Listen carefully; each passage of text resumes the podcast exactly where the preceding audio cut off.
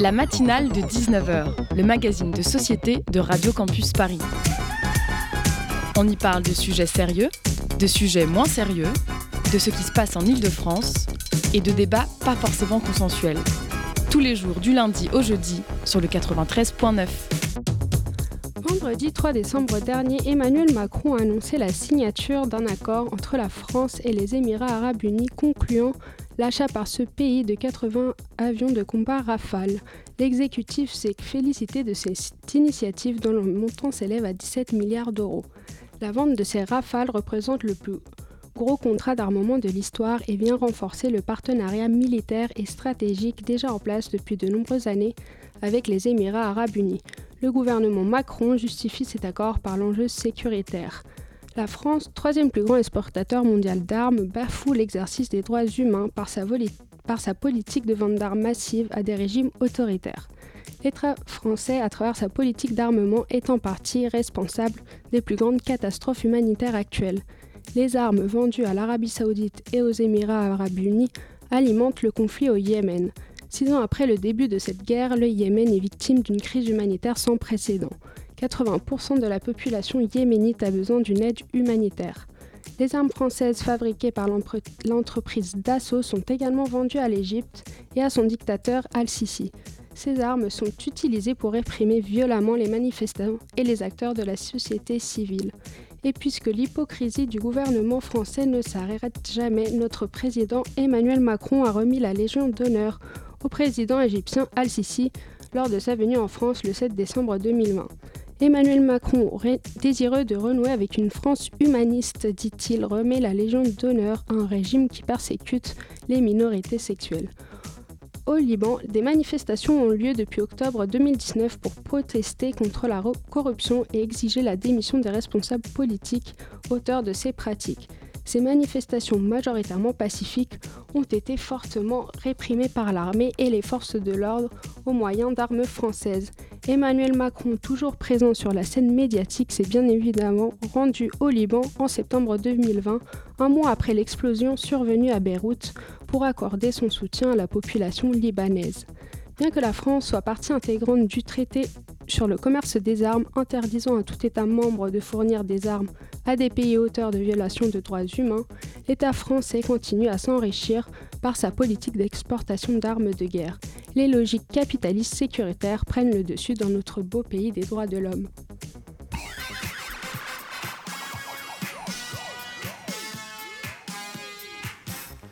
Et au programme ce soir sur le 93.9, en première partie d'émission, nous recevons Safia Haït Warabi, vice-présidente de SOS Racisme, qui viendra nous parler de la situation inhumaine des migrants et des migrantes à Calais. Nous reparlerons du naufrage dans la Manche où 27 personnes ont perdu leur vie le 24 novembre dernier. Euh, dans le Zoom de la matinale, nous recevrons Hakim Bembadra, ambassadeur du collectif Différents Leaders, membre de l'association Article 1, qui viendra nous parler de la 7e édition de la Journée mondiale de l'égalité des chances qui se tient actuellement et ce jusqu'au 10 décembre prochain. Et pour finir en beauté, Hugo nous fera une chronique sur, sur Spider-Man. Excellente soirée sur Radio Campus Paris. La matinale de 19h sur Radio Campus Paris. Et aujourd'hui, dans la matinale, nous recevons Safia Aïtouarabi. Bonsoir Safia. Bonsoir. Merci d'être avec nous. Vous êtes militante antiraciste, vice-présidente de SOS Racisme et étudiante également en sciences politiques. Et pour un rappel, vous êtes là à la matinale ce soir pour nous parler de la condition des migrants et des migrantes à Calais et du naufrage dans la Manche qui a coûté la vie à 27 personnes le 24 novembre. Euh, le 24 novembre dernier et nous reviendrons également sur les événements du week-end dernier où des membres de SOS Racisme ont été violentés par des activistes d'extrême droite. Et est-ce que pour commencer, vous pourriez nous dire euh, comment vous avez commencé à militer en, tant que militante antiraciste? Quelles sont, Pour quelles raisons? Bien sûr. Alors moi, du coup, j'ai commencé à militer euh, quand j'étais en fait au lycée. Euh, juste avant ma vie étudiante, euh, parce que euh, moi, c'est l'année 2015 qui m'a vraiment décidée. Je suis issue d'un milieu qui n'est pas politisé, voilà. mes parents ne sont pas particulièrement politisés, j'y connaissais rien à la politique, rien à l'antiracisme, mais j'ai été élevée avec des valeurs. Et l'année de 2015, avec les attentats et ensuite les discours qui s'en sont suivis, notamment très stigmatisants à l'encontre de la communauté musulmane, m'ont décidé à avoir un engagement et j'ai trouvé et je suis tombée sur SOS Racisme. Ça m'a apporté, euh, en fait, ça a rendu, on va dire, les sentiments de colère, de frustration, de tristesse et d'isolement, ça les a fait devenir un moteur d'engagement. Euh, et puis arriver euh, au lycée ensuite, pardon, arriver à la fac ensuite, donc dans ma vie d'étudiante, je suis devenue vice-présidente de SOS Racisme. Et aujourd'hui, c'est un merveilleux militantisme qui, qui m'amène un peu dans toute la France à aider des camarades antiracistes à monter des projets, à monter des discussions, des sensibilisations, à construire des, des, lignes, des avis. et voilà où j'en suis aujourd'hui. Et donc, comme vous avez précisé, désormais, vous avez, enfin, vous avez commencé à militer au, sein de SOS Racisme pour devenir ensuite vice-présidente. Et est-ce que vous pouvez nous présenter brièvement les, principales actions menées par cette association et surtout quels sont ses, ses objectifs? Alors, Premièrement, les objectifs de SOS Racisme, euh, c'est euh, euh, l'éradication du racisme et de la discrimination raciale pour parvenir à une société où en fait les préjugés racistes et les idéologies racistes ne sont plus agissantes dans la société, dans les rapports structurels et dans les rapports entre individus. Euh, et pour ça, du coup, on a besoin d'agir euh, sur plusieurs plans aujourd'hui. La question de la déconstruction des préjugés, par exemple, euh, dès le plus jeune âge, notamment au milieu scolaire, mais aussi bien après. La question aussi du pôle juridique à SS Racisme, qui est là pour prêter assistance à des victimes d'insultes, d'agressions et aux familles victimes de crimes racistes. Et euh, ce, pôle-là aussi permet de mettre en lumière certaines affaires dans une société française où eh le racisme, la discrimination raciale sont quand même tabous et où ce phénomène a tendance à être minimisé. Donc ce pôle-là est très important. Et puis il y a le pôle militantisme parce que SOS euh, a, des revendications à porter, mais dans une société française où les gouvernements successifs euh, n'ont pas su avoir de projets ambitieux antiracistes euh, pour euh, diverses, diverses raisons, eh bien c'est important que la jeunesse puisse créer des rapports de force dans leur ville, dans leur fac, nationalement, euh, pour faire en sorte que la situation antiraciste avance. Évidemment, moi, la situation de mes grands-parents et de mes parents ne sont pas les mêmes. pour autant, moi, j'aimerais que les enfants de mes potes ou mes enfants, si j'en ai, j'en sais rien, puissent avoir une situation qui est meilleure que la mienne. Certes, peut-être qu'on n'est plus dans les agressions racistes euh, des années 80. Pour autant, moi, j'ai toujours des potes qui subissent euh, du contrôle aux faciès, euh, qui ne rentrent pas comme ils veulent en boîte de nuit. moi, je peux encore subir de la discrimination raciale quand je, quand je recherche un stage. la lutte n'est pas finie, mais on peut espérer des victoires. Mais pour ça, il faut militer et obtenir un rapport de force. Oui, c'est pour les, les, la violence symbolique, qui est en permanence subi en fait par, par les personnes racisées en France. Et euh, j'aimerais bien reparler avec vous des événements euh, du 24 novembre dernier où euh, un naufrage, enfin c'est enfin, l'événement à Calais dans la Manche qui a coûté la vie à 27 personnes exilées. Et j'aimerais bien savoir du coup quelle a été la, la réaction de SOS Racisme face à, face à cet événement? Oui, vous m'entendez toujours?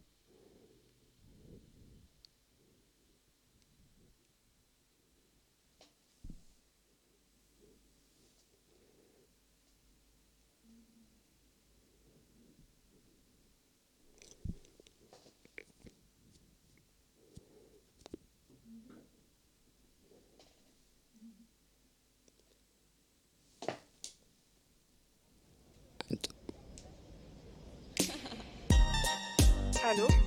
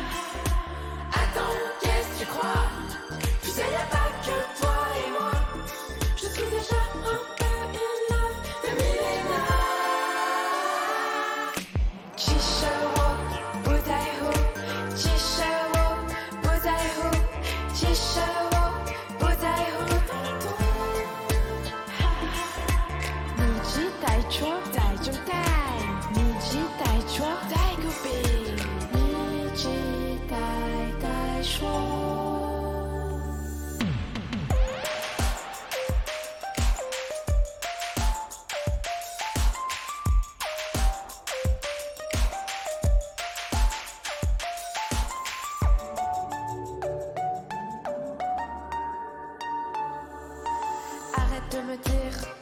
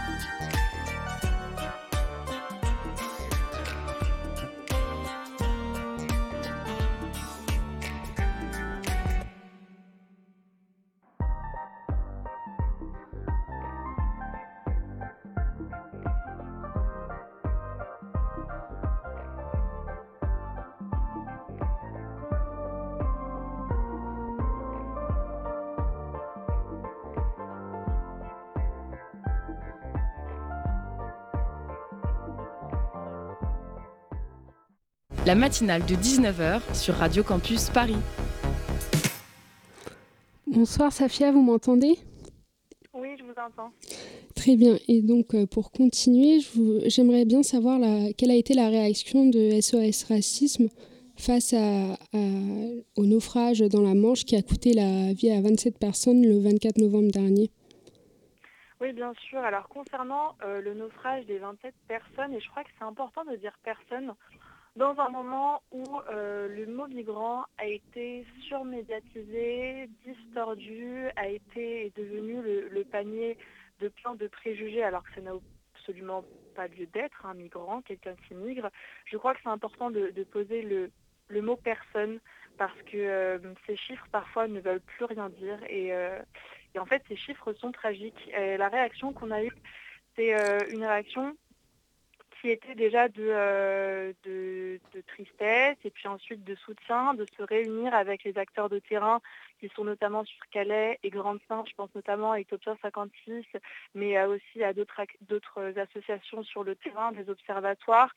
Euh, c'est compliqué parce qu'en fait, euh, je trouve qu'aussi dans cette période-là, les discours politiques, à, enfin, à SOS Racisme, c'est l'analyse qu'on a eue, ont été d'une extrême violence quand vous avez le ministre de l'Intérieur, Gérard Darmanin, qui vous parle du fait que les passeurs sont coupables, je pense qu'SOS Racisme et les autres, les autres associations que j'ai pu euh, citer euh, précédemment sont aussi là pour rappeler que non, les passeurs ne sont pas les seuls coupables. L'État a été coupable euh, d'accord du, tout, du Touquet qui fait qu'aujourd'hui, euh, il n'y a pas de voie légale possible pour ces personnes qui souhaitent migrer, notamment vers l'Angleterre, et qu'en fait, oui, la Manche, mais comme la Méditerranée, en fait, sont des cimetières et l'État, et les États même en question sont responsables, ils sont pour quelque chose, et qu'en fait l'État français y est aussi pour quelque chose, du moment que les migrants, en fait, et les personnes, les exilés, avant euh, de décider de euh, prendre un bateau euh, et pour le coup de fortune avant de traverser la mer, et bien juste avant ça, en fait, elles subissent des campagnes de harcèlement, de violence, de spoliation de biens, notamment des tentes. c'est aussi des préfectures qui, par exemple, font passer des décrets pour une entrave aux solidarités citoyennes, donc entre habitants et personnes exilées. Il y a toute une situation comme ça un peu pourrie qui règne autour euh, de cet univers des exilés à Calais et Grande-Sainte, qui fait que malheureusement, euh, le naufrage qui a coûté, euh, pardon, excusez-moi, qui a coûté la vie à, 27, à 27 personnes, eh bien en fait, c'est juste un symptôme de ce qui se passe en réalité. Donc vous avez évoqué les accords de Touquet de 2003, qui est un pacte conclu entre la France et la Grande-Bretagne afin d'empêcher les migrants et les migrantes de traverser la Manche et de rejoindre la Grande-Bretagne. Et donc, euh, quelle a été la réaction euh, concrètement des autorités françaises et britanniques? Est-ce qu'un accord a été euh, trouvé entre les deux pays pour faire en sorte qu'en fait ce drame ne se reproduise plus quoi? Bah, En fait, malheureux, c'est que du moment que les accords de Touquet existent, qu'ils ne sont pas euh, résiliés, entre guillemets, si on, peut dire ça comme ça, bon, c'est pas des termes juridiques, il y aura encore des morts euh, dans la Manche, en fait, parce que les voies légales de migration sont entravées, parce qu'aujourd'hui, des personnes exilées ne sont pas vues comme des personnes, elles sont vues comme des chiffres, elles sont vues comme... Euh, comme de l'illégalité pure et dure. Et malheureusement, c'est nourri par encore des discours réactionnaires.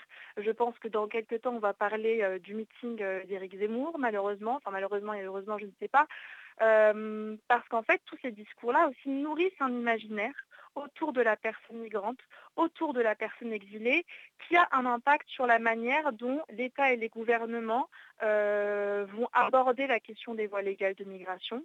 Ça a un impact aussi parce qu'aujourd'hui, on parle des personnes qui sont migrantes, donc qui, euh, qui considèrent le territoire français comme un territoire de transit.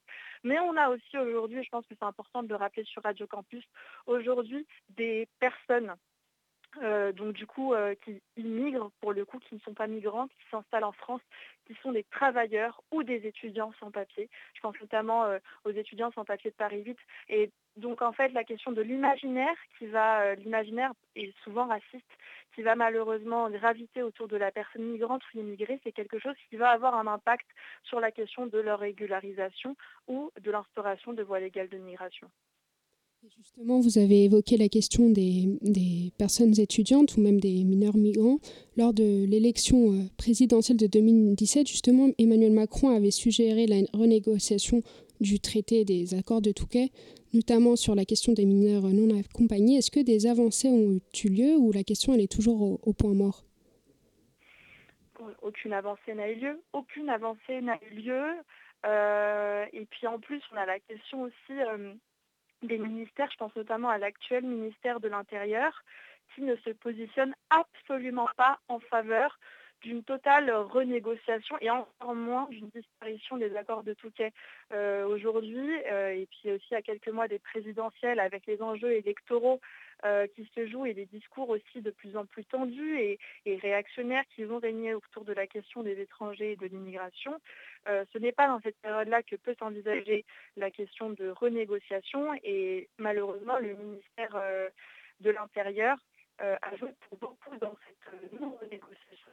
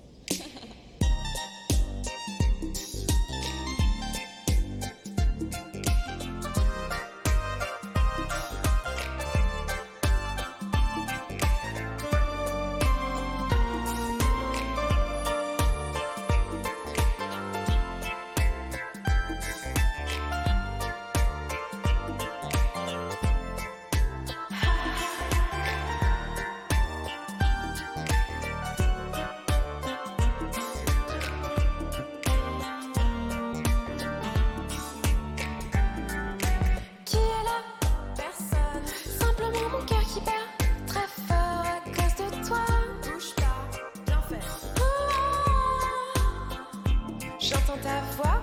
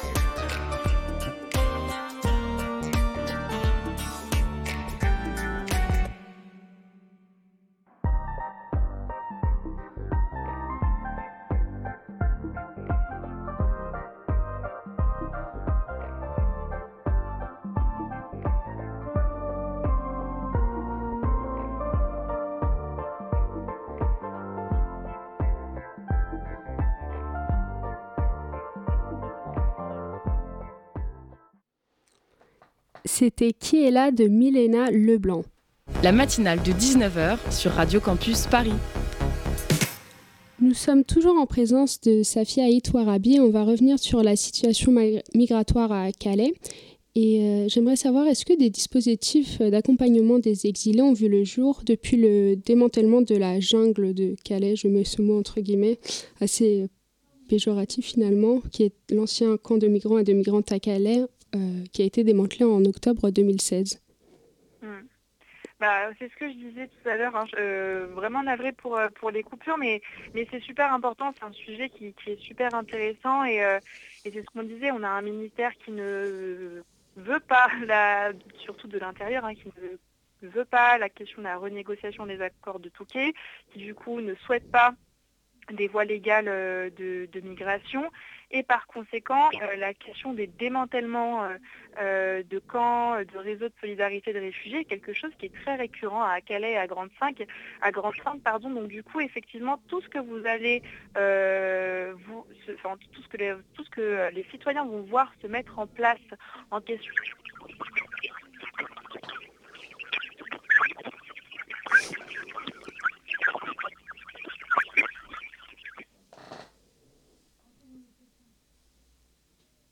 personnes migrantes ou euh, Gérard Darmanin qui avait mis dans les chiffres du ministère de l'Intérieur les distributions de repas, tout ça ce sont des distributions de repas associatives. On, est, en est quand même arrivé à un stade où l'État en vient à s'approprier des chiffres associatifs tellement la situation et la non-action malheureusement est alarmante. Et euh, face à cette inaction de l'État, quelles sont euh, les solutions proposées par SOS Racisme ou par d'autres org- organisations défendeuses des droits des migrants pour améliorer la condition de vie des, des exilés en France. Alors, premièrement, je pense qu'il y a une revendication qui doit, qui doit être portée dans l'immédiat, au vu notamment euh, du naufrage des, des 27 personnes dans la Manche. Dans la Manche, c'est la question de l'annulation des accords du Touquet qui entrave à la question de l'élaboration des voies légales de migration. Les personnes exilées ne sont pas euh, des personnes illégales. La migration n'est pas illégale, en fait. Euh, Et en fait, on en vient à un point où...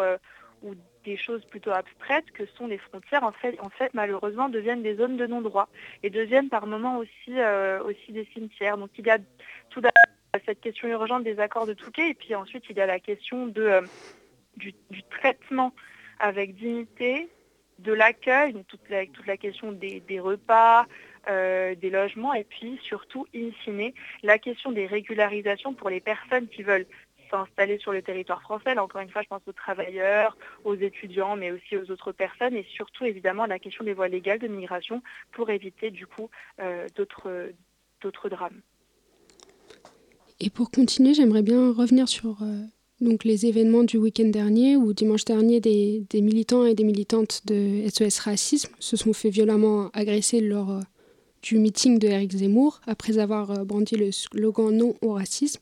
Quelles sont les actions qui vont être menées par SOS Racisme pour condamner ces faits d'une violence extrême? Mmh. Bah, tout d'abord, je peux vous dire déjà pourquoi est-ce qu'on a tenu à, faire euh, cette action. Si on continue, par exemple, si on peut faire une, rapide transition sur la question migratoire, euh, déjà, Éric Zemmour, c'est euh, une personne euh, d'extrême droite qui euh, remet au sein de la question du crime, du crime de masse qui parle tout le temps de guerre civile, de guerre raciale, qui la fantasme même et qui du coup par conséquent euh, parfois appelle à la mort et puis aussi stigmatise, euh, enfin tout le temps en fait, stigmatise tout le temps là, qui, bah, évidemment les migrants, les immigrés, les personnes issues de l'immigration, quand bien même française, euh, les quartiers populaires, les femmes, les LGBT, les juifs, les noirs, les arabes, les musulmans, bref, tout un pan euh, conséquent de la population y passe. Malheureusement, pourtant, ça fait quand même euh, trois ans que ce personnage devient surmédiatique, qu'il impose euh, le tempo au débat politique, public et médiatique, euh, qu'il a été présent de 19h à 20h sur des grandes chaînes françaises, poussant à la radicalisation vers l'extrême droite d'une partie de la population. Et ces paroles très violentes, nous on l'a constaté à SOS Racisme, poussaient à des passages à l'acte en physique, à des insultes, à des agressions, parfois à des crimes racistes, passent sous silence la plupart du temps, malheureusement, malgré le fait que le camp antiraciste et SOS Racisme s'agitait euh, énormément. Ce qui fait que, bah, par exemple, je vais vous donner un exemple, la semaine dernière, j'ai été incendiée par des journalistes qui accusaient SOS Racisme de vouloir censurer Éric Zemmour, alors qu'il est, alors qu'il a pignon sur rue, en fait, euh, médiatiquement. Euh, et donc, du coup, ça donnait lieu au fait qu'aujourd'hui, des politiques, des journalistes avaient beaucoup de mal à qualifier Éric Zemmour et ses partisans de racistes, alors qu'il a été condamné pour cela. Donc, la volonté de notre action, c'était de mettre en lumière le visage d'Éric Zemmour, de ses partisans, de l'extrême droite euh, en général. Et en fait, ce visage, il est encore plus, plus horrible que ce qu'on imaginait, parce qu'en fait, cette action euh, c'était une action pacifiste avec un slogan qui pouvait paraître euh, évident, clair, simple, presque bête, mais en fait ce slogan qui est évident, bah, fait on voulait montrer que cette évidence n'est pas partagée par leur camp. Parce que leur camp c'est le camp de la mort. Quand vous avez une centaine de personnes qui ont voulu, et il faut le dire, ils ont voulu tuer en fait mes camarades, euh, eh bien ça prouve que c'est le camp de la mort et en fait ils, n'arrivent tellement plus à cacher leur racisme, leur haine, leur fascisme qu'ils l'ont fait devant les caméras au point de se délégitimer politiquement. Euh, je pense qu'on en est arrivé à un stade euh, de violence extrême de nos retours qui évidemment euh, nous pousse, nous, à SOS Racisme, à évaluer tous les recours juridiques possibles qui sont déjà entamés depuis 48 heures, donc les plaintes, euh, les ITT, euh, c'est-à-dire les blessures, c'est ça que ça veut dire, hein, les évaluer, les, plaintes, donc tous les recours juridiques possibles, et puis évidemment la question eh bien, de faire en sorte que les jeunes, surtout cette jeunesse française ou étrangère qui est en France, bah, nous en fait on est le camp de la vie. On veut juste travailler ensemble, vivre ensemble, étudier ensemble après ces années Covid, alors on ne va pas se laisser faire par, par cette extrême droite.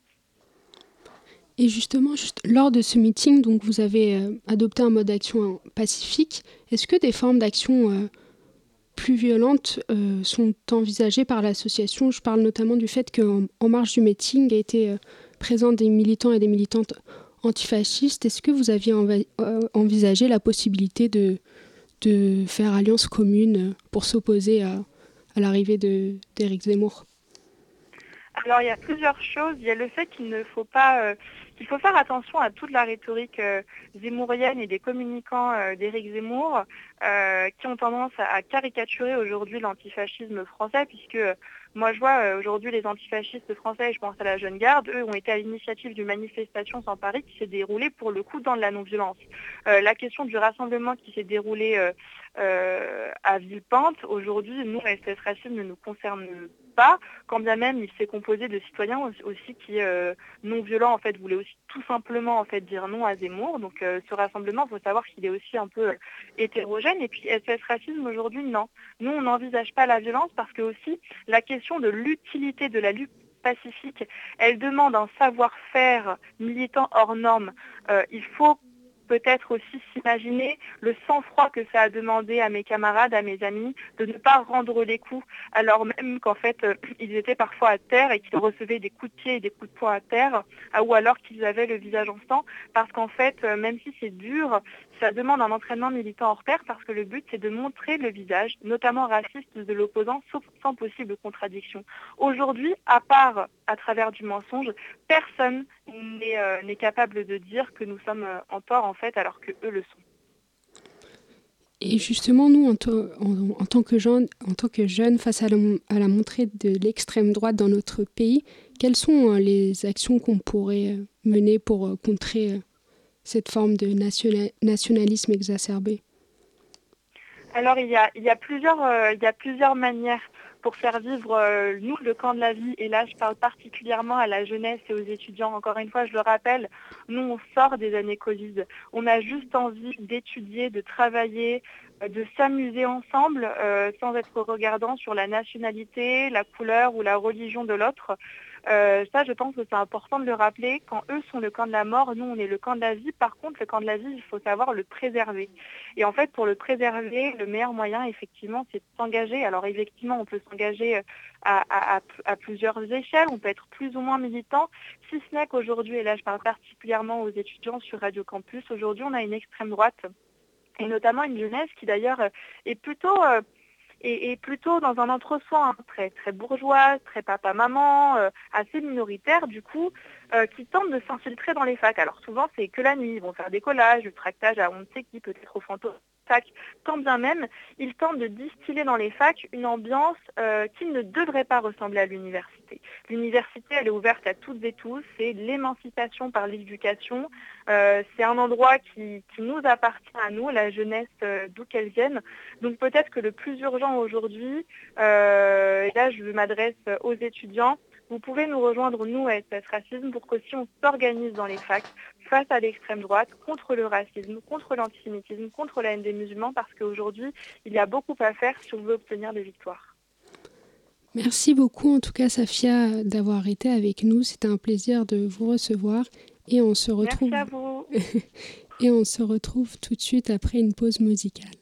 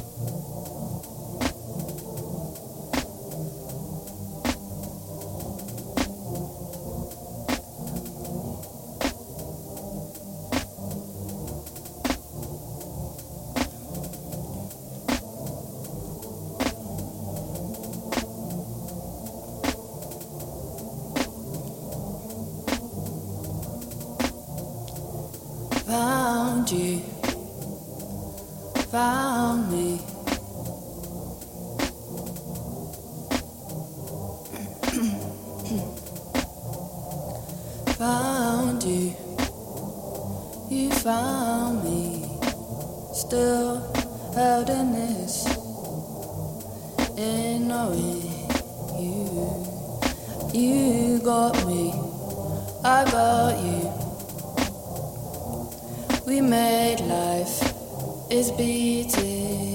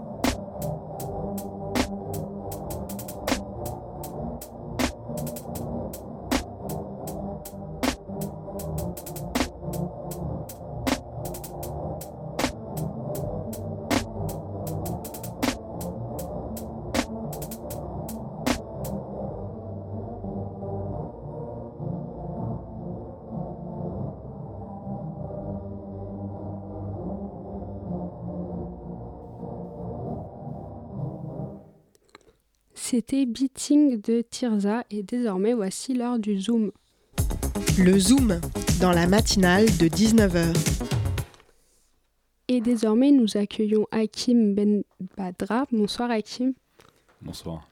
Vous êtes ambassadeur du collectif Différents Leaders de l'association Article 1 qui lance sa septième édition pour la Journée mondiale de l'égalité des chances qui se tient actuellement jusqu'au 10 décembre. Ce projet propose donc euh, une centaine d'événements animés par des jeunes, des associations, des entreprises et également des établissements scolaires. Et l'objectif est donc de mettre en avant les initiatives qui favorisent l'égalité des chances, destinées aux personnes dans le besoin, de créer des solidarités transnationales et d'amplifier le plaidoyer au niveau local et international. Et donc, comment euh, est née cette initiative assez originale de créer cette jour- journée mondiale de l'égalité des chances? Merci beaucoup. Euh, je pense que tu as donné un- une bonne idée générale. Euh, donc la Journée mondiale d'égalité des chances, elle naît, elle naît en 2015.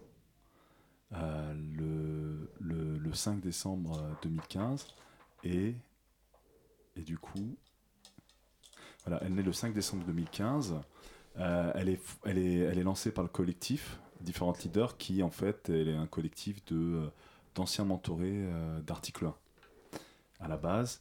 Et euh, comme tu le disais c'est la septième édition. Et vraiment l'idée de base c'était de se dire on veut tendre la main à nos cadets. On sait que bon nombre d'entre nous sont arrivés là où ils en sont parce qu'ils étaient bons élèves, mais aussi parce qu'il y a eu un peu de chance aussi, il faut se dire la vérité. Certains ont eu des, beaucoup ont eu des obstacles de, liés au manque d'informations, liés des difficultés pour financer leurs études. Euh, ceux qui sont allés en grande école, par exemple, euh, en école de commerce. Euh, il faut savoir qu'en fait, euh, quand on est accepté, il faut payer 800 euros euh, de frais de dossier quand on est accepté en école de commerce. Et on, c'est énorme. Et on le sait, euh, il faut dans, les- dans la semaine, quoi. Je crois qu'il y a un délai d'une semaine, deux semaines pour les payer.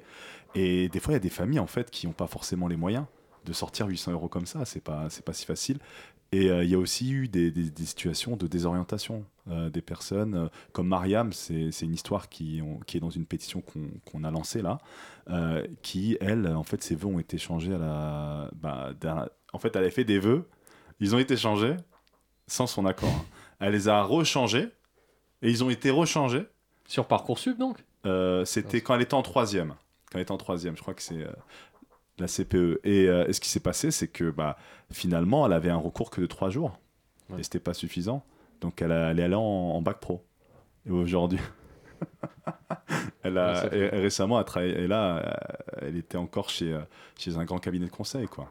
Ouais. Donc, elle- mais elle est allée en bac pro. Alors qu'elle voulait faire avocate. Bon, vous dire, des fois. Mais Des c'est vrai qu'il y a de quoi, il y a de quoi euh, se décourager quelque part, quoi, euh, quand, quand on voit tous ces, tous ces problèmes liés, parce que là c'est clairement lié à de l'administration, mais c'est euh, c'est c'est pour le coup un manque de chance, mais aussi un manque de considération peut-être, non?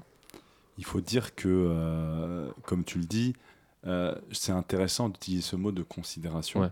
euh, parce qu'on sait très bien que selon l'établissement dans lequel on, on est, on n'a pas les mêmes chances dans ce pays.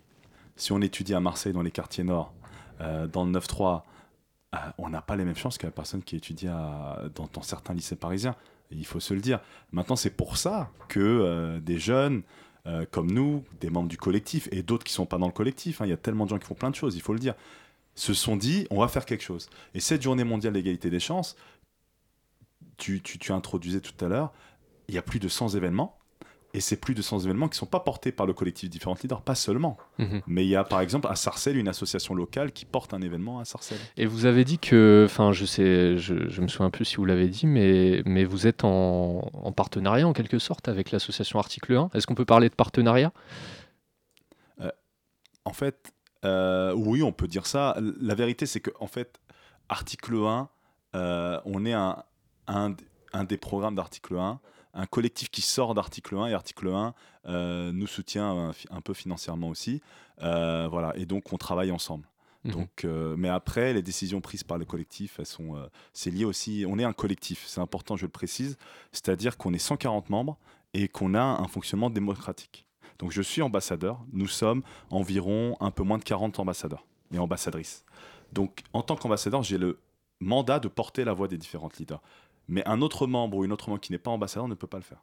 Mhm. Voilà, donc on a vraiment créé ça. On a aussi euh, fait un travail de démocratie participative au sein de nos, bah, du collectif pour faire ressortir 17 propositions. Et dans ces 17 propositions-là, donc qui sont été votées en interne, Mhm. il y a là, je faire reconnaître une journée mondiale de l'égalité des chances. Et c'est pour ça, voilà, qui ça va dans le, le- le- la continuité de la, la journée mondiale de l'égalité des chances. Alors, on va détailler euh, sûrement dans la deuxième partie ces 17 propositions avec vous, Hakim Ben, euh, ben Badra.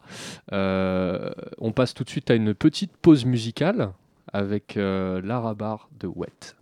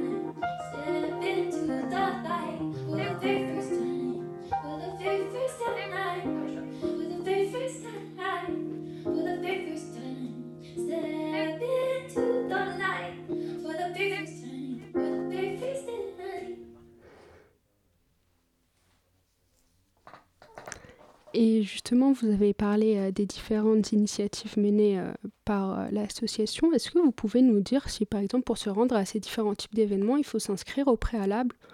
Vous pouvez nous expliquer les modes d'accès à ces différents types d'événements? oui, bien sûr.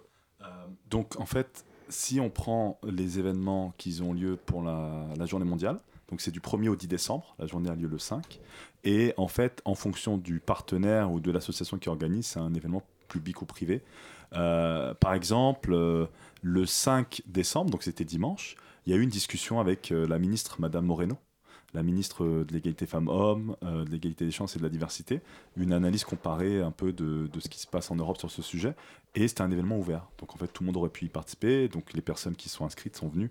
Euh, voilà. Donc on essaie vraiment d'avoir des événements publics pour que tout le monde puisse être un peu sensibilisé à cette thématique-là. Et, et alors, euh, juste avant la pause musicale, vous nous avez posé la, enfin, vous nous avez posé la question, vous nous avez parlé de 17 propositions euh, donc euh, faites par votre euh, collectif. Euh, sans rentrer dans les détails des 17 propositions, est-ce que vous pouvez nous dire, les, nous détailler un peu l'essence de ces propositions pour plus d'égalité des chances? Oui, merci pour cette question. Donc il y a une proposition que bon là on connaît maintenant, je l'ai dit euh, trois fois. Faire reconnaître une Mais c'est bien de la rappeler, Des chances, voilà. Euh, et après il y a des propositions sur le- les sujets de l'orientation, Mhm. le sujet du financement, euh, aussi les sujets de l'accès à l'éducation. Donc ce qui s'est passé, c'est qu'en fait on a bord- d'abord défini des grandes thématiques Mhm. et qu'après on a fait plutôt ce travail de brainstorming pour ressortir des idées. Chacun et il fallait que ça soit quelque chose de très concret. Mhm. Je veux que X fasse Y. Ouais. Parce que des fois, on demande des choses, et quand on fait un plaidoyer, et vous avez eu beaucoup de personnes qui sont venues ici, j'imagine, qui font du plaidoyer hein, dans, Mhm, dans ce mhm. pays, et bah, des- on va aller voir les puissants, les personnes qui décident, on leur dit quelque chose, c'est assez général. Mhm. Et ils nous disent, bon, bah, excusez-moi, mais je peux pas faire grand-chose, je sais pas, je suis pas précis, quoi.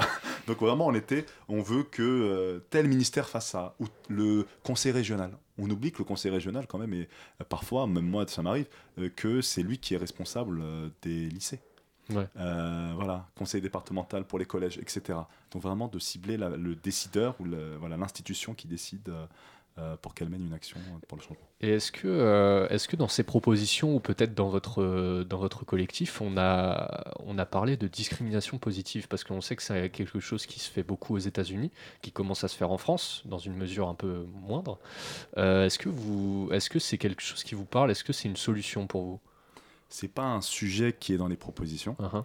Euh, ça, c'est la première chose. La deuxième chose, c'est que euh, c'est quelque chose qui a effectivement eu lieu aux États-Unis Mhm. et Beaucoup, qui, oui. euh, qui en fait s'est arrêté rapidement. Et Mhm. il faut aussi préciser que les, les personnes qui ont le plus profité de la discrimination positive aux États-Unis, ce sont des femmes blanches. Mhm. Pour info. voilà, et on pense beaucoup que c'est les personnes de couleur, Ouais. dites de couleur, euh, mais c'est pas le cas. En France, on connaît le, le- le sujet est un peu touchy. Nous, on s'aventure pas sur ce sujet-là. On est vraiment sur permettre à chacun d'avoir son sa chance Mhm. euh, et d'avoir donc la bonne information, euh, l'accès au bon fi- au financement, etc. Euh, et ensuite, voilà, je pense que ça, c'est ça va plus loin. Et, et dans le cadre de, ces, de cette journée donc du 5 décembre, vous, vous avez parlé de 10 journées dans, dans laquelle, euh, parmi, parmi lesquelles pardon, euh, des centaines d'événements seront, seront présentés. Est-ce que vous pouvez nous en dire plus un petit peu? Bien sûr. Donc euh, voilà, comme, euh, comme tu le dis, euh, donc c'est le 5, c'est la journée, on va dire, officielle. Mhm, mhm. Et, euh, et du coup, du 1er au 10, il y a tout un, il y a tout, c'est pour permettre en fait à tout le monde de le faire. Parce Mhm. que le 5, le problème, c'est que ça peut tomber un dimanche. Bon, cette année, c'est tombé un dimanche. Ouais, pas de et, du coup, voilà. Et du coup, bah, ça peut être compliqué d'organiser des événements. Selon les pays, le 5, euh, si ça tombe un vendredi, il y a des pays musulmans, le vendredi est chômé. Mhm. Donc voilà, il y, a- il y a des sujets comme ça. Euh, maintenant, on s'est dit du 1er au 10, ça permet tout le monde, en fait, au niveau international, de s'approprier l'événement. Euh, on a des événements dans 23 pays, euh, dont le Tchad. Il y a une conférence sur l'égalité des chances au Tchad. Là, ce matin, je enfin cet après-midi, je participais à une conférence avec une association en Ouganda Mhm. euh, et des, un partenaire au Nigeria et en Inde sur le sujet de l'égalité des chances. Comment on fait pour, un- pour que les, les enfants atteints de, de handicap puissent accéder aux filières technologiques voilà, donc il y, a- il y a différents types. Et là, il y, a y un partenaire au Maroc qui s'appelle la Fondation marocaine de l'étudiant, qui porte ça avec nous depuis plusieurs années et, et qui, organise, euh, qui va organiser une caravane de l'égalité des chances. Donc ils vont partir dans plusieurs euh, villes du Maroc. Et euh, vous, pour conclure, vous nous avez parlé d'une pétition euh, lancée par euh, le collectif. Euh, Est-ce que vous pouvez nous la détailler pour finir, pour conclure? Merci beaucoup pour cette question. Euh, oui, la pétition, donc on a lancé une pétition euh, qui est adressée à Jean Castex, le Premier ministre, euh, pour faire reconnaître une journée nationale de l'égalité des chances, pour permettre à plus de 6,5 millions de jeunes, donc c'est tous les jeunes du secondaire, d'avoir en fait une journée où ils auraient accès à toutes ces informations. En fait, créer un moment où là, il y aurait pas, ça serait un peu le, moment où tout le monde, dans toutes les écoles de France, et les, même les mairies pourraient s'en, s'en appro- se, la- Mhm. se l'approprier, parlerait de tout ce qui existe, les dispositifs, euh, les associations pourraient venir. Euh, L'État fait beaucoup de choses, et c'est dommage que dans notre pays euh, méritocratique, des jeunes qui ont du talent ne soient pas au courant de, de ces dispositifs-là et ne puissent pas s'épanouir pleinement. Donc voilà, donc on a une pétition, c'est sur change.org slash stop au hasard. Voilà, donc ceux qui veulent signer, euh, voilà, on a, faites-le, partagez avec vos familles, vos amis, vos cousins, vos voisins. Et euh, on a plus de 2500 signatures. Donc euh, voilà. Et alors, rapidement, euh, pour conclure encore une fois, partie 2, euh, où est-ce qu'on peut vous rejoindre à ces journées donc, organisées par le collectif Leader? Très bien. Oui, rapidement. Du coup, on a un site en fait qui s'appelle la JMEC, donc la-jmec.com euh, ou .fr, je sais plus, il faudra vérifier. Je crois que c'est .com. Et, et en fait, sur ce site, vous avez accès à tous les événements. Tout. Vous avez une carte du monde et des petits points. Et vous cliquez et vous savez l'événement 2021. Ah, il y a un événement à Charleville-Mézières, par exemple, ou à Sarcelles. Et si vous voulez voir les événements passés, ça c'est aussi sur le site. Donc vous pouvez avoir accès à ça. Merci beaucoup en tout cas à Kim Bembadra d'avoir été avec nous. C'était un plaisir de vous recevoir. Et pour rappel, donc, le collectif Différents Leaders lance sa septième édition de la Journée mondiale de l'égalité des chances qui se déroule actuellement et ce jusqu'au 10 décembre. La matinale de 19h. Et tout de suite, nous nous retrouvons avec Hugo qui va faire une chronique sur euh, Spider-Man. Et oui, merci Sylvie de m'introduire. Et avant de parler de lui, enfin d'eux, puisqu'il y en a eu plusieurs, euh, Spider-Man, une chronique sur Spider-Man ne serait pas complète sans thème musical.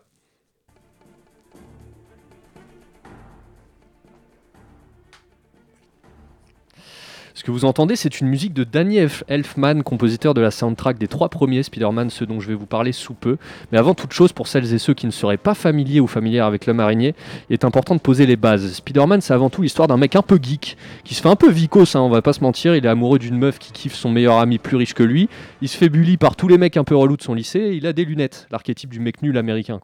Seulement, voilà, le jeune Peter Parker se fait piquer par une araignée génétiquement modifiée et devient une sorte de surhomme doté de pouvoirs super cool tels que grimper au mur, tisser des toiles ou encore d'embrasser des meufs tout en ayant la tête en bas. Super euh, pouvoir. Quand on a dit ça, on a un peu tout dit puisque les trois versions cinématographiques de Spider-Man sont un peu les mêmes. Et je vais ici, je vais ici pardon, vous parler de chacune. Et pourquoi ne pas commencer par la plus culte Allez, on y va. Je vais donc vous parler de la première trilogie réalisée par Sam Raimi. Ces trois films, c'est un peu ceux de notre enfance à tous en tant que fans de super-héros. Je me rappelle que c'était quasiment mes premiers films de super-héros et c'était archi marquant de voir ce personnage qui vole, qui fracasse des méchants et qui a un costume ultra cool rouge et bleu. Euh, quand je parle de nostalgie au cinéma, c'est toujours le 2 qui me vient à l'esprit avec Docteur Octopus en grand vilain et la scène du métro. Évidemment, Toby Maguire, l'acteur, ça reste le meilleur Spider-Man de l'histoire des Spider-Man dans le cœur de beaucoup de fans, tant il incarne à la perfection le personnage cool, geek et badass dont je vous ai parlé tout à l'heure. Il a d'ailleurs été bien aidé par les personnages secondaires qui étaient le bouffon vert, Harry ou encore Mary Jane. Le 1 est trop bien, le 2 est fantastique et le 3 est pas ouf malheureusement pour les avoir rematés pardon, récemment. Je pense qu'on aime davantage ces films pour ce qu'ils représentent dans notre vie et plutôt que pour la qualité des films en eux-mêmes, à part le 2. Ouais, le 2 c'est un des meilleurs films de super-héros que j'ai jamais vu de ma vie. Et alors, ton Spider-Man préféré, ça serait pas celui incarné par Andrew Garfield? Alors non plus Sylvie, c'est bien malheureux parce que je pense qu'il avait un sacré potentiel.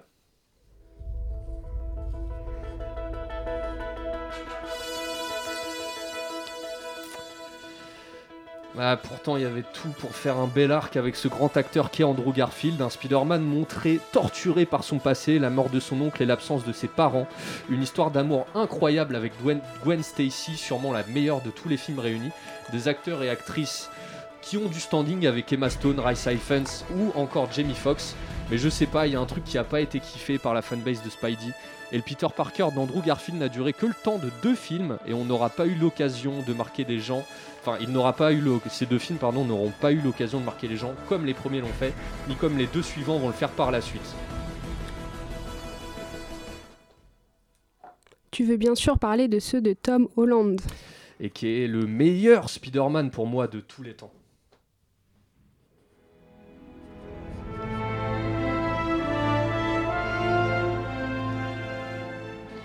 Je veux bien débattre, mais il y a peu de chances que je... Change d'avis en fait un jour, euh, à part sous la torture et encore. Pour moi, Tom Holland, c'est Spider-Man, ce gars très jeune, hyper drôle malgré lui, et qui a beaucoup de mal avec la gestion de son statut de super-héros. Euh, je trouve que les 5 films Marvel dans lesquels il apparaît, à savoir Homecoming, Far From Home, les deux Avengers, sans oublier Captain America Civil War, retranscrivent hyper bien toute cette ambiance relâchée et même en même temps hyper impactante de la saga Spider-Man. Au contraire de mon ami Simon que j'embrasse, je trouve que le fait de l'inclure dans Marvel Cinematic Universe ajoute une plus-value énorme énorme à son personnage. Bref, dans mon petit cœur, c'est Tom Land le best. Et rien que l'idée de le voir sans doute réuni dans le même film que Tobey Maguire et Andrew Garfield qui jouent le même rôle, ça me décroche des larmes d'une autre planète. Je vous préviens, si je fais un AVC pendant la projection de No Way Home mercredi prochain, ça sera juste normal. N'appelez même pas les secours, laissez-moi mourir des mois s'il vous plaît. Merci Hugo, on ne manquera pas de penser à toi le 15 au cinéma. Et tout de suite après, nous retrouvons le lobby. De quoi on va parler ce soir dans le lobby? Salut, alors ce soir dans le lobby, on avec euh, est-ce qu'on Oui, ce soir on est avec une humoriste lesbienne noire qui s'appelle Tani et qui joue son spectacle tous les mardis soirs à la Comédie des Trois Bornes. Elle va nous raconter euh, ce que ça raconte. Merci beaucoup en tout cas euh, Colin pour ton intervention et bien voilà, il semblerait que l'émission touche à sa fin. Merci à nos invités Safia Itouarabi et Hakim Ben Badra d'avoir été avec nous. Euh, je remercie également Elsa pour la réalisation et Hugo pour la coordination et pour sa chronique. Et surtout, merci à vous, chers auditeurs et chères auditrices, de nous avoir écoutés. Et la matinale revient dès, dès 19h et je vous souhaite une excellente soirée sur Radio Campus Paris.